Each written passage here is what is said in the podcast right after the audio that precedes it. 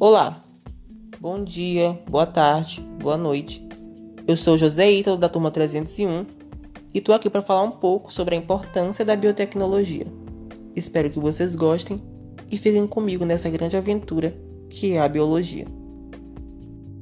Bem, para entendermos um pouco o que é biotecnologia, é importante saber o seu significado e em que ela se aplica.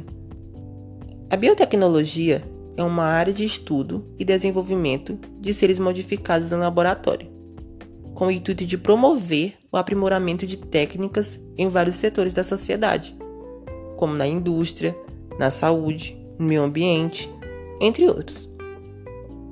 As aplicações mais importantes da biotecnologia estão relacionadas com a área da medicina, além da agricultura, na produção de alimentos e também no meio ambiente. Tá, Ítalo, mas como a biotecnologia se desenvolveu? Bem, a biotecnologia foi desenvolvida com apoio da microbiologia, biologia molecular, genética, engenharia genética, entre outras áreas. Como eu falei, a biotecnologia se desenvolveu tendo apoio da genética. Mas o que é a genética? A genética é a parte da biologia que estuda como ocorre a transmissão das características de uma pessoa a outra ao longo das gerações. Ela estuda mais precisamente os genes, que são porções de DNA capazes de produzir uma proteína que será responsável por cada característica. Uma grande pessoa que contribuiu para a genética foi Gregor Mendel. Mendel foi biólogo, botânico e monge, sim, que desenvolveu as bases da genética moderna. Os seus estudos o levaram a ser conhecido como o pai da genética. Agora você deve estar se perguntando, tá, mas o que Mendel fez de tão relevante para ser considerado pai da genética? Mendel, por meio de seus experimentos, elaborou três leis que ficaram conhecidas como leis de Mendel. A primeira lei é a lei da segregação dos fatores. Ela afirma que cada característica do indivíduo é determinada por dois genes que se separam na formação dos gametas e após a fecundação, o gene de um indivíduo se une ao de outro, onde é estabelecida uma relação de dominância que faz com que uma das características seja expressa. A segunda lei de Mendel é conhecida como a lei da segregação independente dos genes. Essa lei possui o seguinte enunciado: As diferenças de uma característica são herdadas independentemente das diferenças em outras características. Mendel concluiu nessa lei que os fatores de características diferentes eram segregados de modo independente, dando origem aos indivíduos de características não relacionadas. A terceira e última lei é conhecida como a Lei da Distribuição Independente. Essa lei afirma que cada fator puro é transmitido à geração seguinte de forma independente uma da outra, seguindo as duas leis anteriores. A terceira lei é uma espécie de resumo das outras duas, por isso, alguns atores não levam ela tanto a sério. E a genética na biotecnologia? A genética na área biológica e na agricultura é utilizada para a produção de alimentos transgênicos.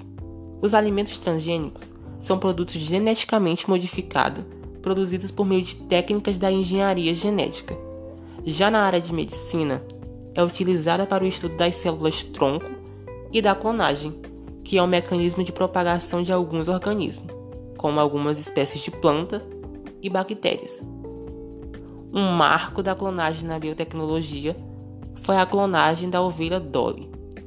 Apesar de Dolly não ter sido o primeiro clone da história, seu nascimento causou uma revolução genética enorme porque a ovelha foi o primeiro clone criado a partir de uma célula animal adulta, e não de um embrião, como ocorreu com todos os clones anteriores. Visto isso, a genética atual vem mapeando os novos genes de diversas espécies de animais através de um projeto chamado Genoma. Tá bom, Ítalo, eu já vi o que é biotecnologia, onde ela é aplicada, o significado de genética e também sua contribuição para a biotecnologia. Mas afinal, qual a importância da biotecnologia para a gente?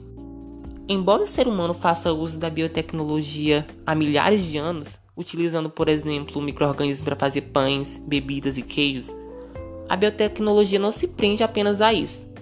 Ela também é importante para prevenir doenças, reduzindo a gravidade e a fatalidade, criar plantas e insumos com características desejáveis para aumentar o rendimento agrícola e diminuir os custos, simplificar e acelerar a produção industrial.